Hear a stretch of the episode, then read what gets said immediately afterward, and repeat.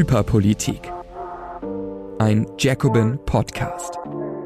Hallo und herzlich willkommen zu einer neuen Folge von Hyperpolitik, dem Politik-Podcast bei Jacobin. Mein Name ist Ines Schwertner und ich betreibe hier diesen äh, Podcast wöchentlich. Jacobin ist ein unabhängiges sozialistisches Magazin. Wir sind vor ein paar Jahren gestartet, um linke Medien stärker zu machen in diesem Land und wir freuen uns immer sehr, wenn neue Zuhörerinnen und Zuhörer dazukommen und ähm, auch Jacobin unterstützen und eben auch diesen Podcast unterstützen. Bei Hyperpolitik geht es darum, dass ich mir jede Woche anschaue, was ist in der Woche passiert, worüber wurde ganz heftig viel äh, gestritten, was war ganz laut ähm, im Diskurs. Unsere Welt ist hyperpolitisch, das heißt, alles ist hoch politisiert, aber es gibt kaum politische Folgen. Also die Menschen sind immer weniger organisiert, können für ihre Interessen eintreten und das heißt, wir leben in eben einer sehr aufbrausenden Zeit. Ihr merkt das wahrscheinlich auch alle, dass die Themen sich ganz, ganz schnell abwechseln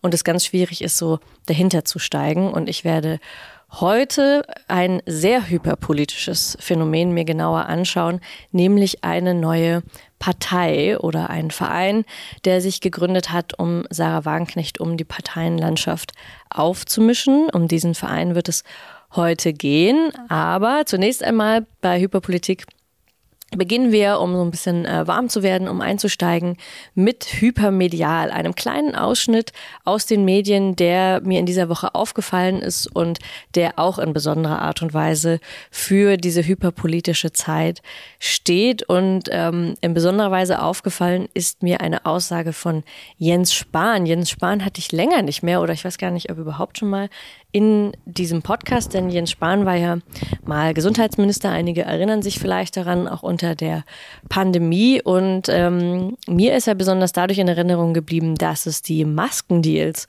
gab unter Jens Spahn in seiner Partei, in der CDU, auch in der CSU, bis heute nicht äh, ganz aufgeklärt und auch ja, man muss sagen, leider folgenlos, denn Jens Spahn hat immer noch eine Karriere in der CDU, musste sich dafür meiner Meinung nach nicht ausreichend verantworten. Aber jedenfalls, was hat Jens Spahn gesagt? Er ist immer wieder als echt rechter Hardliner auch in der CDU aufgefallen und er sagte jetzt, man müsse ähm, bei Abschiebung ähm, müsse man jetzt auch mit physischer Gewalt vorgehen. Also man müsste jetzt wirklich auch ähm, sich wehren können und dabei zur Not auch physische Gewalt anwenden können.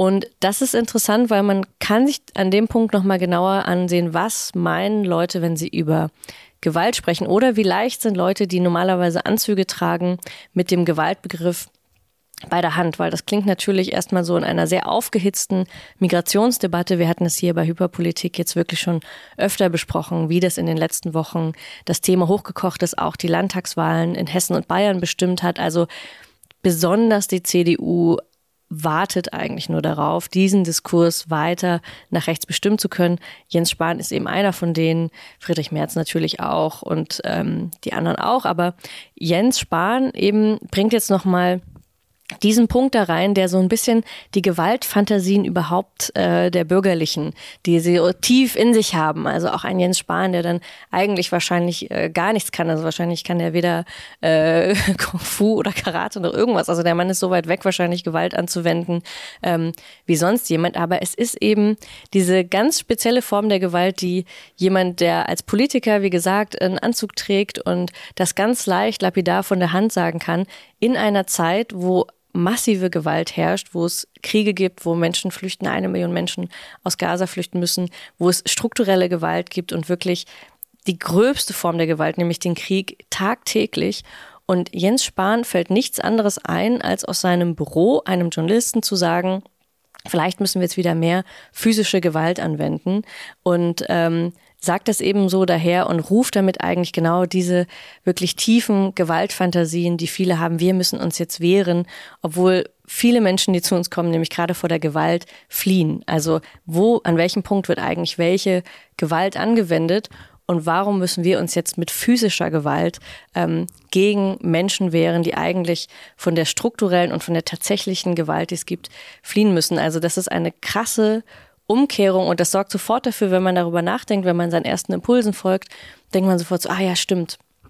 Wir müssen uns wehren und zur Not natürlich auch mit physischer Gewalt. Aber es ist, was diskursiv passiert, wirklich enorm, dass man nicht über die Gewalt spricht, die äh, Fluchtursachen sind, sondern über die Gewalt, die wir anwenden müssen gegen die Geflüchteten. Und das ist ähm, ein enormer diskursiver Dreher, den wir wahrscheinlich, Jens Spahn hat jetzt einmal diese eine Mauer eingerissen, auch wieder häufiger erleben werden. Und es geht ja auch hier in dem Podcast immer wieder darum, welche kleinen diskursiven Schritte werden eigentlich gemacht, um diese, ja, diese Eskalation voranzutreiben. Und das ist eine sprachliche Eskalation, aber es bedeutet eben auch, wie gesagt, diese ganz, ganz wichtige Umdrehung. Und da muss man ganz besonders vorsichtig sein, weil diese Form der äh, bürgerlichen Gewaltfantasie, so nenne ich sie mal, die Jens Spahn damit ausdrückt und die ähm, definitiv auch von der AfD kommen könnte, ähm, das sind die kleinen Momente, wo man darauf achten muss, wenn etwas kippt. Und ich glaube, genau an diesem Gewaltpunkt, ähm, wo dann wieder die staatliche Gewalt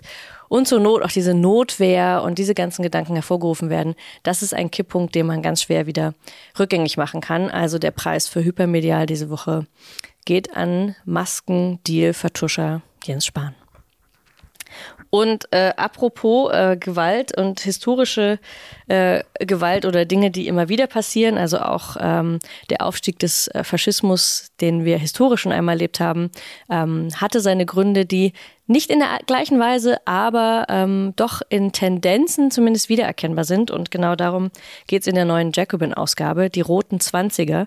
Denn genau vor 100 Jahren tatsächlich gab es schon mal linkssozialistische, ähm, linke Projekte, Regierungsprojekte, die Idee davon, jetzt die Demokratie zu retten. Wir wissen alle, was ähm, daraus historisch geworden ist und genau darum dreht sich eben diese Ausgabe nochmal 100 Jahre zurückzusehen und zu so gucken, welche Verhältnisse haben eigentlich dafür gesorgt, dass der Sozialismus nicht gewinnen konnte, sondern in dem Fall die Faschisten. Und das könnte uns einiges auch über unsere Gegenwart sagen. Wenn euch die Ausgabe interessiert, ich kann sie sehr empfehlen, dann ähm, schaut vorbei bei jacobin.de slash Abo. Da könnt ihr sie auf jeden Fall noch bestellen. Wir kommen zu unserem Wochenthema.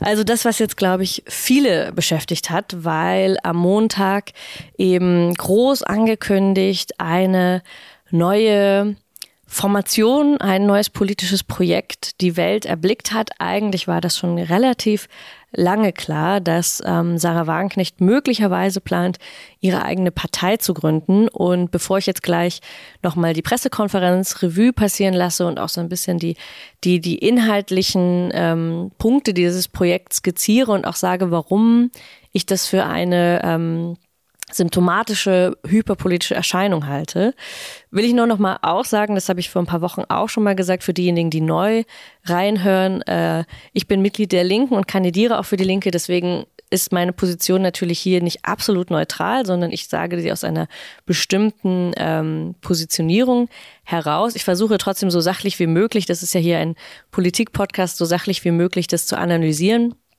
Aber Nichtsdestotrotz äh, spreche ich von einer parteiischen Position heraus und ich habe mich entschieden, eben ähm, in der Linken zu verbleiben und nicht äh, in diese neue Parteiformation zu gehen. Ich glaube, das sollte man wissen, um jetzt das Folgende auch einzuordnen, aus welchem, von welchem Standpunkt aus ich spreche.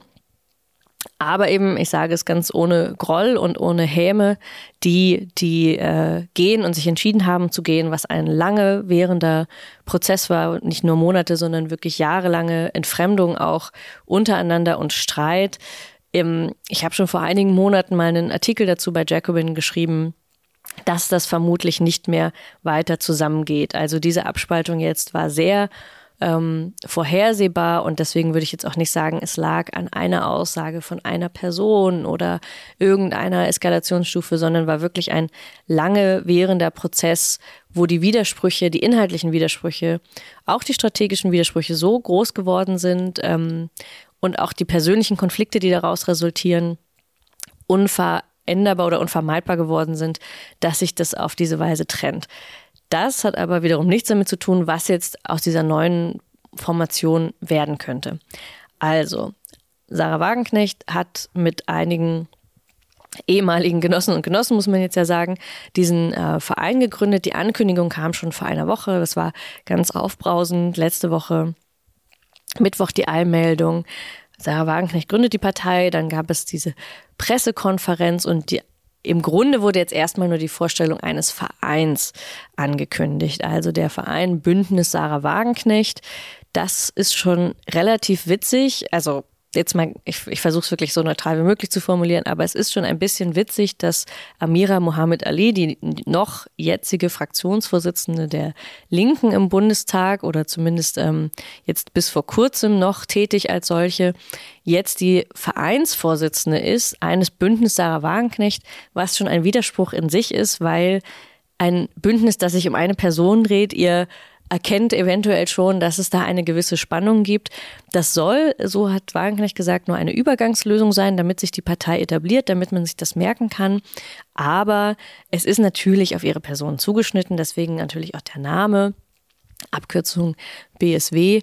Und ähm, äh, dass es ein Bündnis ist, das sich um eine Person dreht, wie gesagt, das ist schon, ähm, das entbehrt einer nicht äh, unbedingt einer gewissen Ironie, ähm, dass dann die Vereinsvorsitzende aber eine andere Person ist, die nicht Sarah Wagenknecht ist. Also das zeigt schon in etwa an, wie die Konstellation ist. Also jedenfalls, sie äh, sitzen dort beide in dieser Pressekonferenz. Dazu kommt nach Christian Laie von der ähm, auch früher bei der Linken ähm, Mitglied des Bundestages und interessant, am interessantesten vielleicht der Ralf Suikat, ein ein Millionär, der sich unter anderem engagiert bei Tax Me Now, wo es ähm, darum geht, dass Millionäre fordern eigentlich, dass es auch Millionärssteuern gibt oder dass Superreiche besteuert werden. Das ist vielleicht das Interessanteste. Der soll der Schatzmeister dieses Vereins werden.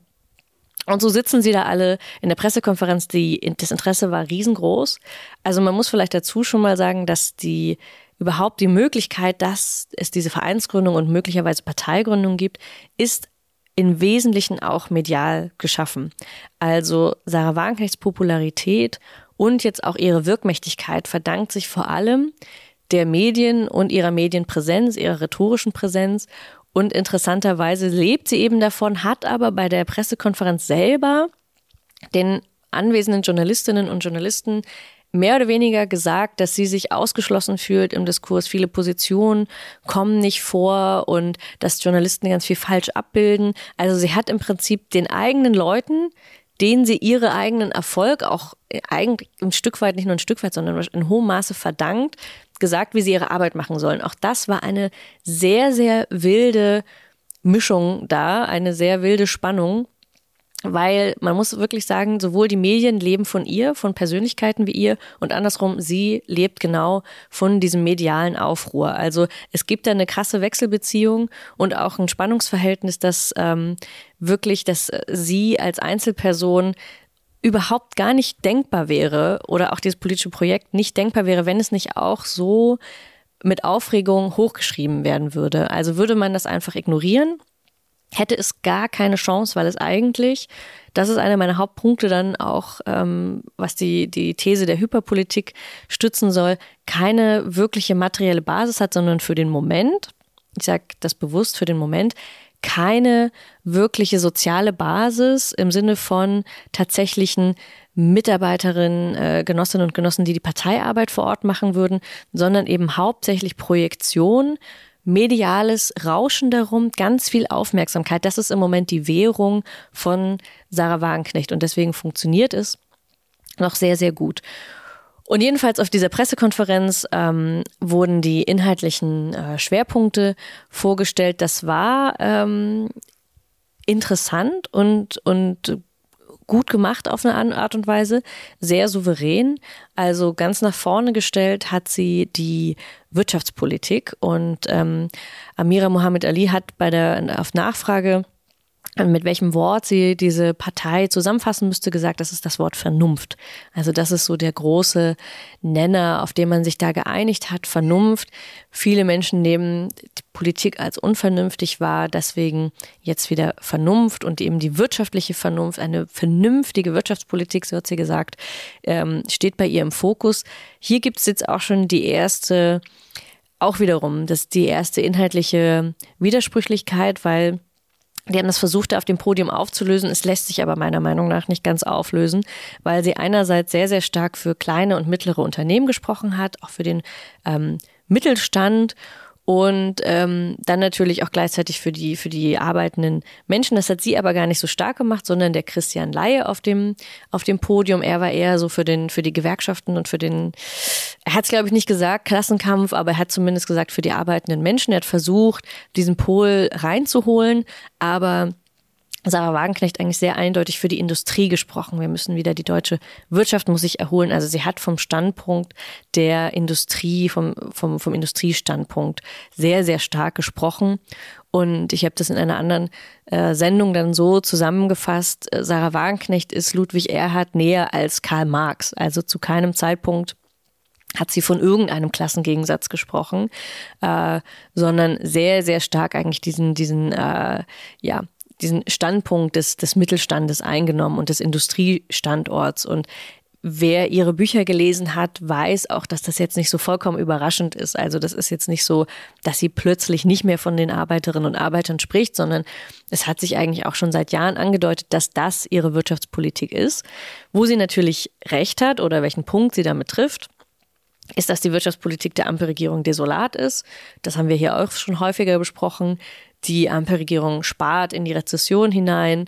Ähm, sie äh, investiert nicht vernünftig in strategische Felder und in unsere Zukunft. Und das nimmt sie, den Ball nimmt sie auf. Man weiß aber überhaupt nicht, da wurde sie auch gar nicht konkret wie diese vernünftige Wirtschaftspolitik denn aussehen soll. Und da muss man auch sagen, haben die anwesenden Journalistinnen und Journalisten auch versäumt, sie danach genauer zu fragen. Also es ging dann im Wesentlichen auch darum, wie man Superreiche besteuern könnte. Das war so ihr Punkt und das ist natürlich dann interessant, weil der Millionär daneben sitzt.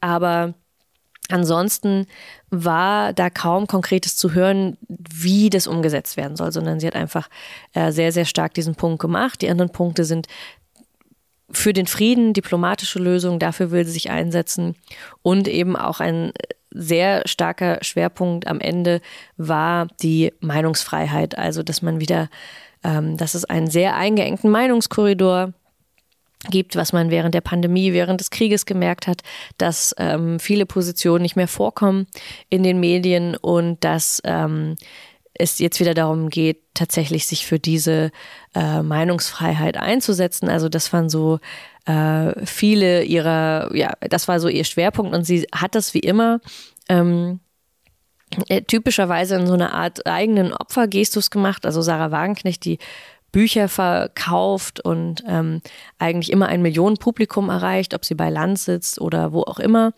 ähm, kann natürlich eigentlich nicht sagen, dass sie nicht alles sagen darf. Also es ist äh, auch da wieder sehr widersprüchlich, weil sie ein, ein etwas anspricht, was viele fühlen, dass sie innerhalb dieses, äh, dieses Diskursrauschens nicht mehr vorkommen, dass es wirklich auch eine Form von Mainstream-Medien gibt, die bestimmte Positionen nicht mehr abbilden. Was stimmt, was in der Monopolisierung der Medien liegt, was auch darin liegt, woher die Leute, die die Medien betreiben, selber kommen. Was ist ihre Klassenposition, was sind ihre Interessen und so weiter. Das heißt, das ist, ist etwas, äh, trifft einen Punkt und gleichzeitig ist gerade Sarah Wagenknecht nicht diejenige, die sagen kann, sie darf nicht mehr alles sagen, weil sie natürlich auf einer Pressekonferenz sitzt, wo wiederum, wie gesagt, Dutzende Journalisten sitzen, wo sie alles sagen kann, was sie will und wo sie auch immer äh, gehört wird. Und das dazugehört, was sie in einer Talkshow, wenn sie zum Beispiel Fakten ähm, falsch darlegt oder etwas verschweigt, dass sie dann dafür kritisiert wird, das muss sie, glaube ich, aushalten. Das ist das, was alle aushalten müssen. Ähm, natürlich werden Linke in besonderer Weise auch angegriffen von Medien. Ich glaube, das muss man sich immer wieder klar machen. Wir haben da eine, eine wirklich geschwächte Position, die immer wieder in Frage gestellt wird, weil sie zu radikal ist, weil sie über das hinausgeht, was eigentlich Konsens ist. Aber dann so zu tun, als sei sie das Opfer dieser Öffentlichkeit, ist, glaube ich, wird fehlschlagen und es wird auch vermutlich so sein, denke ich, dass sie diesen, dieses auch ähm, Sinnstiftende für viele die ihrer Anhängerinnen und Anhänger, die darin auch sich wiedererkennen. Ich glaube, dass das nicht ewig so weitergehen wird. Und solange sie so tun kann, als wäre sie die Außenseiterin, ähm, wird diese Rolle noch funktionieren. Aber jetzt, wo sie eine eigene Partei aufbauen will und ja nicht nur als Außenseiterin funktionieren kann und sich auch nicht mehr in Abgrenzung zur Linken funktionieren kann und auch nicht mehr die Linke dadurch äh, kaputt machen kann. Das ist ja etwas, was, was die Journalisten besonders interessiert. Endlich streiten sich Linke. Ähm, wenn das nicht mehr ist, sondern nur noch ihre eigene Programmatik im Vordergrund steht, dann könnte ich mir vorstellen, dass sich auch dieses ähm, Außenseiter ähm, ein bisschen erschöpft. Also das ist ja das, was man auch von der AfD kennt, die auch sehr stark davon lebt, dass sie nicht von den Mainstream ähm, oder von den, von den Altparteien, wie sie sagen, dass sie dazu nicht gehören, dass sie die Alternative sind. Und genau mit diesem gleichen Gestus versucht Sarah Wagenknecht das jetzt natürlich auch, die wahre Alternative zu sein. Das heißt, es wird jetzt eher ein Konkurrenzprojekt der Wagenknecht-Partei zu der AfD geben, darum, wer die größere oder die, die, ähm, die, die realere Alternative ist, die nicht Teil des Mainstreams ist. Also ich glaube, das ist nämlich so ein Fehlschluss. Jetzt kommt eine neue linke Partei und dadurch wird die Linke zerstört. Ich glaube wirklich, dass der Auftrag oder die Aufgabe dieser Wagenknecht-Partei im Wesentlichen erstmal sein würde, so viele Frustrierte anzusprechen, vielleicht Nichtwähler, vielleicht AfD-Wähler, die ähm, sich in diesem Gestus wiedererkennen. Also der Teil der Wirtschaftspolitik ist ähm, vermutlich, glaube ich, ein, ein Teil, der trägt, aber nicht so weit trägt wie, ähm, wie dieser Punkt, der, ähm, wie sie es auch oft sagt in Bezug auf, auf die NATO oder auf die USA, das betont auch Oskar Lafontaine häufig, dass wir uns dann unterwerfen ähm, der, der NATO. Und dieses, dieses Unterwerfungsgestus, das ist etwas, was viele Menschen, glaube ich, anspricht äh, und was sie eben auch selbst für sich in Anspruch nimmt.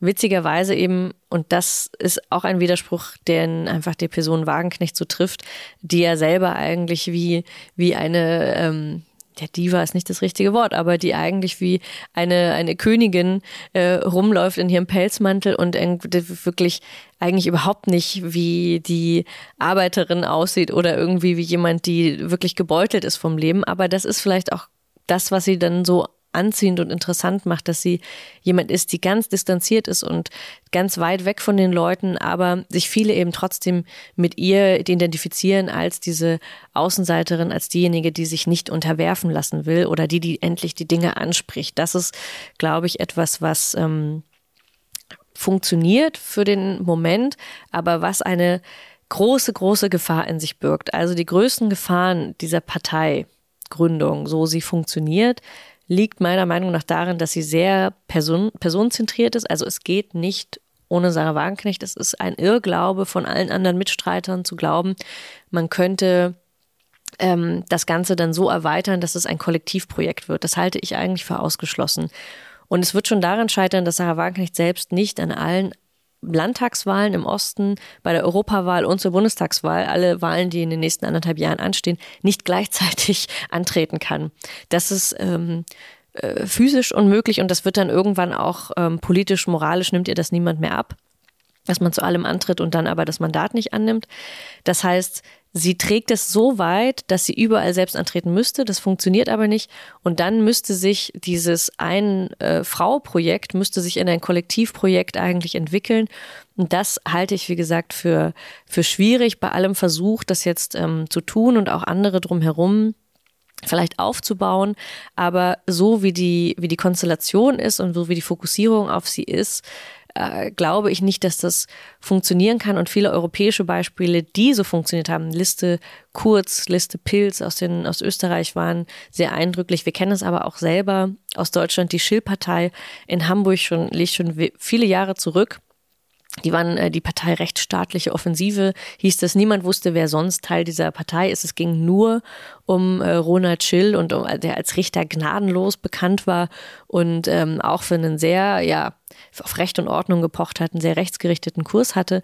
Und das hat auch, der kam auf über 20 Prozent aus dem Stand, kam auch in die Regierung und das kippte sehr, sehr fix, weil sich natürlich diese Partei gar nicht etablieren konnte. Das heißt nicht, dass das ein Mechanismus ist, der so kommen muss, aber es zeigt so ein bisschen, wenn man sich die Beispiele anguckt aus Europa, dass das sehr schwierig ist und auch dieser widersprüchliche Ideologie-Mix, so nenne ich ihn mal, aus ähm, ja eigentlich einem einer sozialdemokratischen Außenpolitikhaltung des, des Friedens mit Willy Brandt, Wirtschaftspolitik mit Ludwig Erhard ähm, und dann aber dieser, dieser libertäre äh, Gestus eigentlich, dass diese Dinge so widersprüchlich sind und nicht zusammenpassen, dass sie auch da irgendwo implodieren müssen, wäre meine Vermutung. Also das könnte man vergleichen mit der Fünf-Sterne-Bewegung in Italien, die auch sehr versucht hat, so einen, ja, linkspopulistischen Kurs zu fahren mit verschiedenen anderen ideologischen Elementen. Und das wirkt erstmal attraktiv, passt auch zu einem sehr diffundierenden und sehr widersprüchlichen Alltagsverstand der Menschen, ist aber als Partei, die eigentlich darauf angewiesen ist, in irgendeiner Weise eine Kohärenz in ihrem Programm herzustellen, ist es schwierig. Und ich glaube schon allein das Europawahlprogramm und jetzt, ähm, ja, habe ich mich damit ja nun auch ein bisschen beschäftigt in den letzten Wochen, wird dann sehr, sehr schwer sein durchzuziehen, weil sie einerseits zum Thema Europa sagt, Brüssel darf nicht so viel regieren, in Brüssel darf nicht so viel entschieden werden. Das äh, werden wahrscheinlich auch viele Menschen, da werden viele Menschen zustimmen. Dann ist sie für die Souveränität der Völker, das heißt ja eigentlich ein Rückbau der EU. Sie hat aber nicht gesagt, wie das funktionieren soll. Und dann hat sie gleichzeitig gesagt, wie schön das Erasmus-Programm eigentlich ist. Und das ist natürlich auch gar keine Vision für die EU. Also es ist total Hanebüchen zu glauben, ähm, ohne einen konkreten Plan zu haben, wie das denn passieren soll. Also in diesem Sinne bei der Souveränität der Völker und der Nationalstaaten ist sie geht sie eigentlich auf etwas zurück, was auch wiederum die AfD sagen würde und sie wird große Probleme haben, sich davon vernünftig abgrenzen zu können. Äh, glaube ich.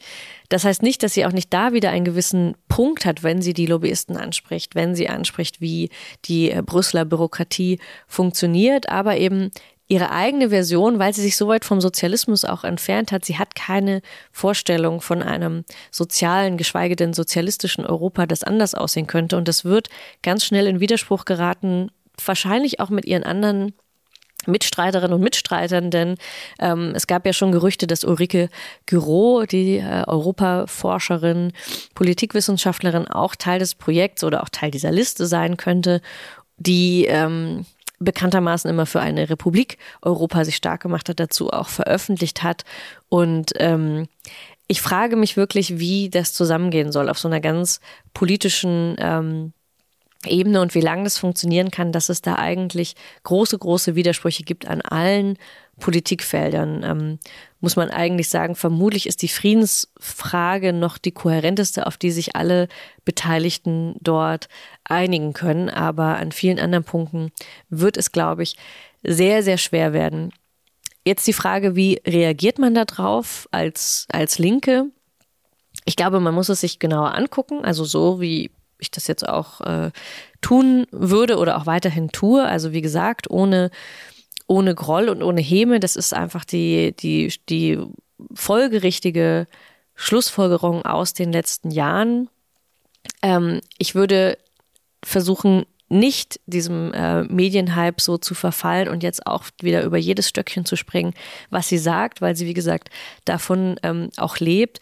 Und ähm, würde versuchen, sie an den inhaltlichen Punkten, da wo man äh, zustimmt oder da wo man auch an den Punkten, wo man ganz klar dagegen spricht, ähm, dass man sie da versucht äh, zu stellen, wie bei jedem anderen, wie bei jeder anderen politischen Partei, die man beobachtet, bei jeder anderen Politikerin, die Aussagen trifft, aber sich jetzt nicht an ihr abzuarbeiten, weil ich glaube, ein großer Fehler auch dieses äh, politischen linken Feldes ist, sich immer dann die, die einem nahestehen, die Abgrenzung zu diesen zu suchen. Und dann zu vergessen, wer sind eigentlich die politischen Gegner. Und der politische Gegner ist einerseits der, der Rechtsruck und die politische Rechte, die immer stärker wird. Wie gesagt, diesen Diskurs mit Jens Spahn haben wir es heute auch schon wieder gesehen. Das ist der dominierende Diskurs, das ist das dominierende Thema, wo man wirklich Angst haben muss, was in den nächsten Wochen dazu passiert. Und die Grundlage, die dieser Rechtsruck ähm, bildet, das ist die Politik der Ampelregierung, das ist das neoliberale Zentrum, eine ständige äh, ja, Politik der ähm, Entpolitisierung auch am Ende der des Entscheidens von oben, auch der der unsozialen Politik des Sparkurses, also alle die Zutaten, die man braucht, um diese Rechten zu ermöglichen. Das sind die beiden meiner Meinung nach immer noch größten politischen Gegner an diesem politischen Spektrum. Und einer der größten Gegner ist die Frustration und die Resignation. Also die politische Linke tut gut daran, sich nicht abzuarbeiten, wie gesagt, an ähm, anderen, womöglich auch ehemaligen Genossinnen und Genossen, sondern zu schauen, wie können wir diejenigen, die von diesem politischen System frustriert sind, wie können wir sie selbst gewinnen für unsere sozialistische Idee, vielleicht auch für unsere Vorstellung von Politik.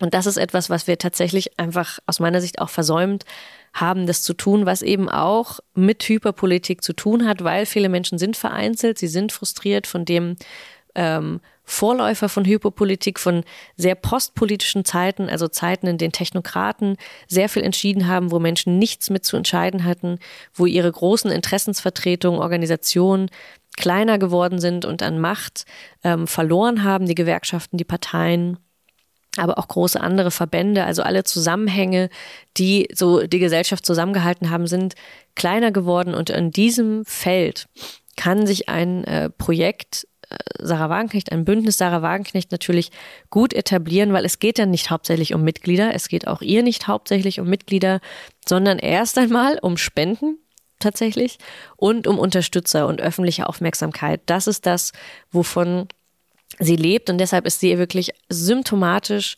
für Hyperpolitik, weil es auf eine Person zentriert ist, weil es im Grunde nur um die Finanzierung, um die öffentliche Aufmerksamkeit geht als Währung des politischen Betriebs und nicht um Mitglieder. Es geht nicht darum, wer macht vor Ort irgendwie einen Infostand, wer spricht mit Leuten.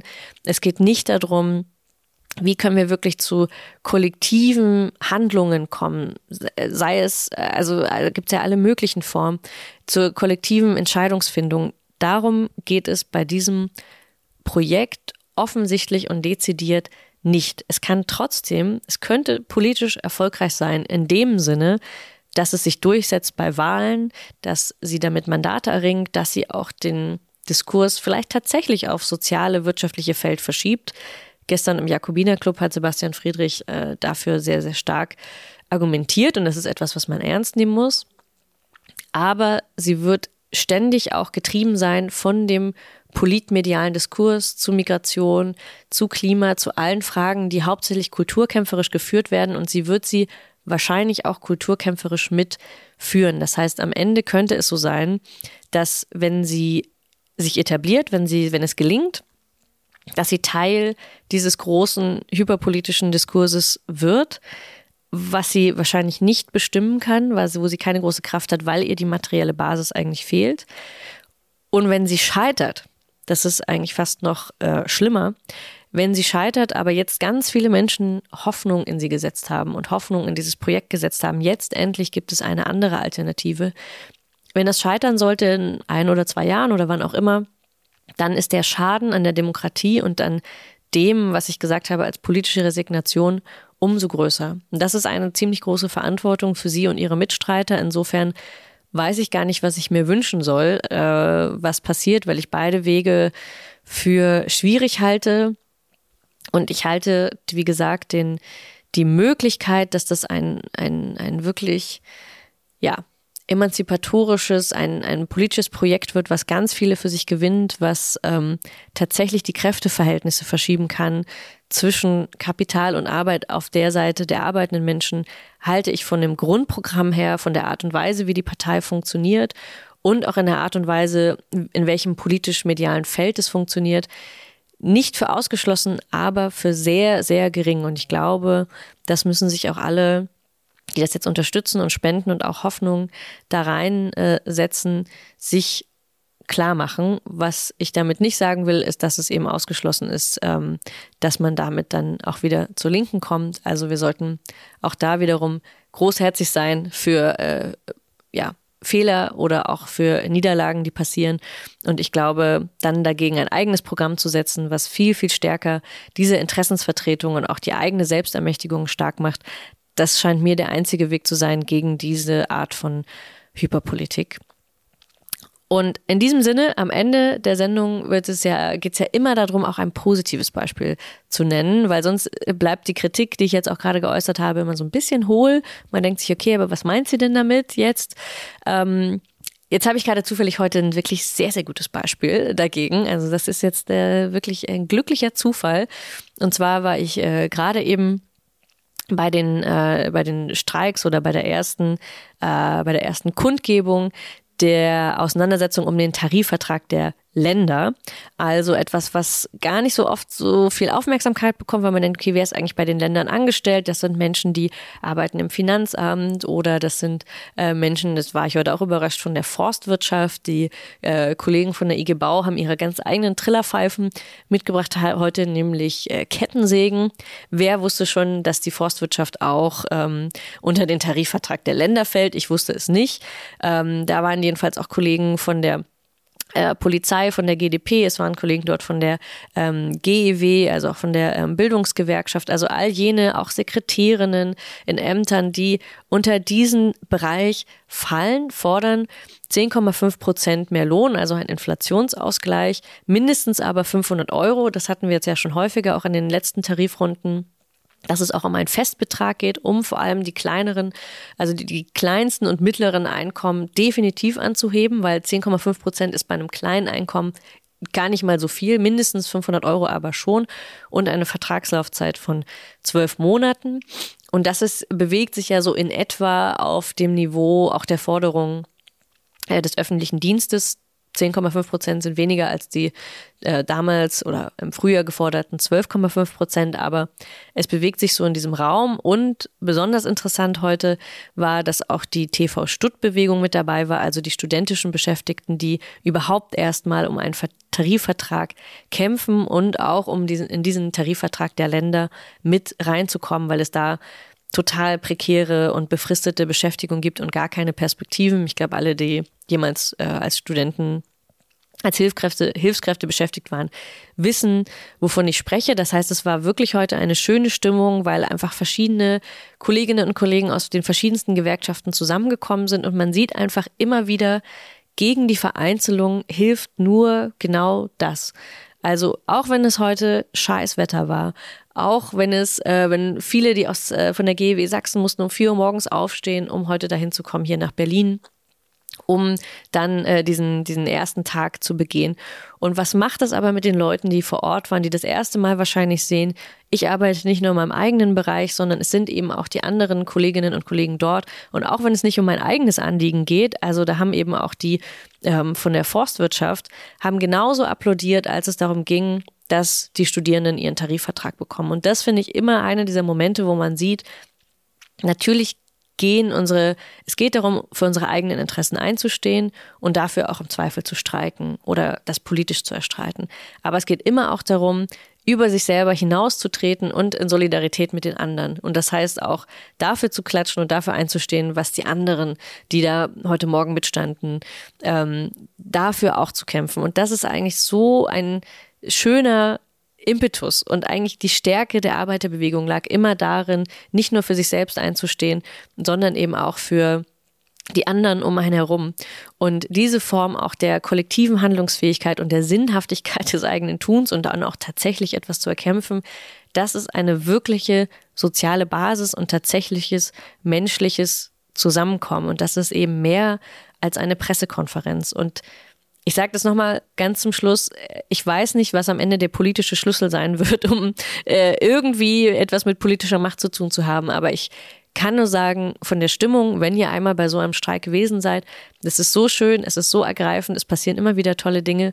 Und ähm, das ist aus meiner Sicht und ich sage es immer wieder, ich weiß, aber das ist das, was diese Hyperpolitik einzig überwinden kann. Insofern kommt gerne auch zur nächsten Streikkundgebung oder wenn ihr in einem der Bereiche beschäftigt seid, schließt euch vielleicht an, denn ähm, es lohnt sich total.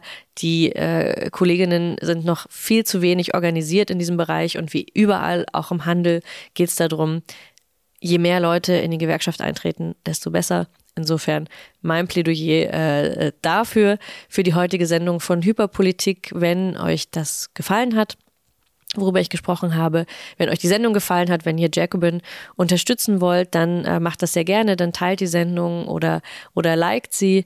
Ähm, ihr könnt auch immer gerne schauen, was wir auf der Seite für Artikel publizieren, auch zu den äh, Themen, die sich auch hier in Hyperpolitik, ähm, die sich da beschäftigen.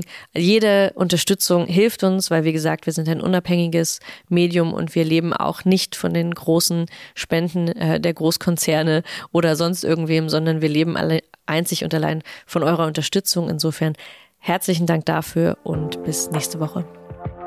Das war Hyperpolitik. Wenn du Ines unterstützen willst, abonniere das Magazin über den Link jacobin.de slash Hyperpolitik.